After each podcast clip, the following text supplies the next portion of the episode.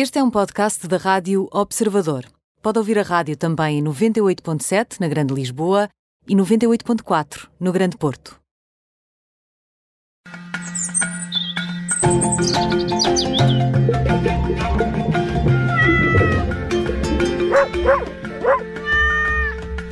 Está no ar mais um Pet Radio, como sempre, junta-se a nós o veterinário Nuno Paixão. Nuno, boa sexta-feira, muito bem-vindo. Boa noite, boa sexta-feira. Olá, Nuno, viva. Viva! E Nuno, tu hoje queres eh, falar eh, de cães que são capazes de detectar a Covid-19. Que fenómeno é este? Exatamente. Bem, vocês, vocês, eh, vocês, já sabem, as pessoas que vão me ouvindo sabem que para mim os cães realmente são os meus heróis. Uh, e, e esta, esta relação, esta relação cão-homem uh, em si, um, está, é, é, é antiquíssima e está para durar, maquinarias que inventem, por muitas uh, tecnologias que sejam desenvolvidas, quando se trata de pôr os cães a trabalhar ao nosso lado, não há nada que os consigam substituir. E, e, como nós sabemos, uh, nós usamos os cães, não quer dizer que não haja outros animais que possam ter esta capacidade. Agora, a nossa capacidade de comunicação com os cães, para entendermos e para nos fazermos entender do que queremos deles, é que é melhor do que com outros animais que, por exemplo, porque realmente o, o, nariz dos nossos cães é um, é um fenómeno uh, maravilhoso, uh, a capacidade de detectar odores, detectar aquilo que nós também chamamos as impressões odoríficas, ou seja, coisas muito específicas, odores muito específicos no, no cão, uh, é, é, é, é, imensurável neste momento ainda. Ainda não sabemos até onde é que isso vai. Uh, inclusivamente nós podemos ter proporções de 1 para trilhões de, de partículas, uh, o que faz com que eles consigam detectar odores com muito pouquinho. E quando é óbvio que, face a este problema da humanidade uh, que está a, a, a, afetar a humanidade inteira, uh, vamos ver onde é que os nossos cães vão nos ajudar, e eles têm nos ajudado em muita coisa, e, uh, mais uma vez, o nariz dos cães veio ajudar-nos aqui a detectar uh, o SARS-CoV, portanto o vírus, uh, é naquilo que se chamam os, os, compostos orgânicos voláteis. O que é isso? É, basicamente são vapores que saem uh, de certos compostos orgânicos que os cães conseguem detectar pelo olfato, pelo nariz. E Nuno, tu, tu, tu, tu, dizias que, que hum, esta é uma realidade que ainda não está uh, prestes a ser utilizada como método de detecção, mas já há alguma experiência em que isto nos tenha sido dito, em que possamos observar uh, cães que de facto detectaram, sim.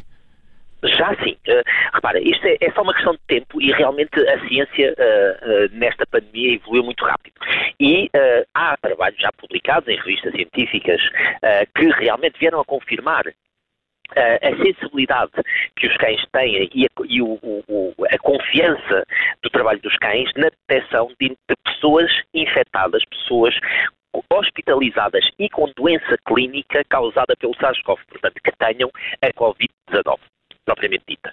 Essa, essa, detecção tem sido feita uh, de, uh, de, de bocadinhos ou de porções muito mínimas de saliva ou de secreções traqueobrônquicas, portanto, quando tossem e sai cá para fora aquelas secreções, e uh, uh, consegue-se, inclusivamente, determinar se uh, os nossos cães conseguem identificar pessoas positivas, pessoas negativas, algo, se, há uma contabilização já dos falsos negativos e dos falsos positivos também, mas uma coisa é certa, 95% das vezes foram uh, corretíssimas e uh, sem qualquer falha a detecção destes animais, destes destas pessoas infectadas. Nuno, entretanto, estava aqui, enquanto estavas a, falar, estava aqui a fazer uma, uma breve eh, pesquisa e estava uh, aqui a ver que, que, entretanto, já há países onde já estão a ser treinados esses, esses mesmos cães para detectar a, a Covid-19 e já há casos muito concretos, por exemplo, na, na NBA, de cães farejadores de Covid-19 que já estão a ser utilizados uh, uh, em jogos do basquetebol profissional norte-americano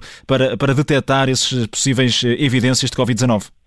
Exatamente, vocês imaginem a, a, a, a, grande vantagem que nós podemos ter, ter estes cães em qualquer local onde haja aglomerados de pessoas, porque eles rapidamente Eles vão avançando pelo meio das pessoas. Eles, uh, o mais importante é que muitas vezes eles nem precisam de tocar nas pessoas, eles não precisam se aproximar muito das pessoas. Nós podemos arranjar métodos para que o ar, para que os, os odores sejam direcionados para o cão. Às vezes basta uma fila de pessoas passar em frente a uma ventoinha gigante ou um ventilador para o ar ser deslocado até onde está o cão. Portanto, o cão até pode estar sentado e ser as pessoas a, a, a andarem. Mas isto faz com que eles consigam assinalar muito rapidamente alguém que pode ser de uma fila desviado para outro local para que se faça um teste. Uh, isto uh, aumenta a rapidez no screening, no, na, na, procura de possíveis uh, pessoas infectadas com, com o SARS-CoV. o que Imaginem só a aplicação disto uh, em aeroportos, uh, nos, nos, nos, espetáculos, no, no, no, no desporto, uh, evitar que pessoas que às vezes elas próprias não saibam que estão infectadas possam estar a infectar outras pessoas. Nuno, portanto, é caso para dizer que esta, esta frase feita de, de o cão ser o melhor amigo do homem, neste caso e neste momento de, de combate à, à pandemia, pode ganhar ainda uma, uma maior dimensão. Pode, sem dúvida, sem dúvida. Uh, uh, nós nós uh, pecamos ainda por não, não usufruirmos de todas as vantagens que os, que os cães nos podem dar. E neste, neste campo é o mundo inteiro. Os, aquilo que nós chamamos os cães médicos, que são cães que detectam doenças, quer sejam doenças infecciosas, quer sejam tu, células tumorais, ainda muito antes de se tornarem-se visíveis, uh, é, um, é um mundo uh, que uh, nós temos que explorar muito mais para, que, para que a gente tenha todos tudo mais rápido e muito mais eficaz nesta, nesta, nestes combates a estas doenças todas. O SARS-CoV é bem, é mais um. repare, há cães que têm sido treinados, por exemplo, para combater bioterrorismo e para, para evitar é para evitar aqueles ataques bioterroristas com antrax e outras coisas que tais, e eles conseguem detectar o antrax dentro das embalagens, portanto não é um risco sequer para o próprio cão, imaginem a sensibilidade deles.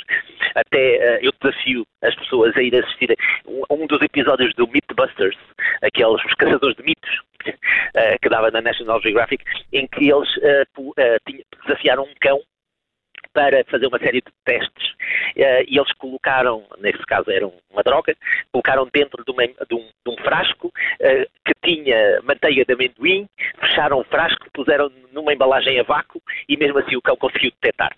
Portanto, nós não temos ainda uh, a ideia de até onde é que conseguimos ir. E estas explicações são imensas.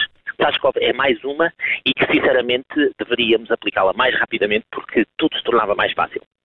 E Nuno vai ter de ficar por aqui esta edição de, do Pet Radio. Muito obrigado por te ter juntado a nós e um bom fim de semana. Bom fim de semana para todos. Um abraço, Nuno. Continuem seguros em casa.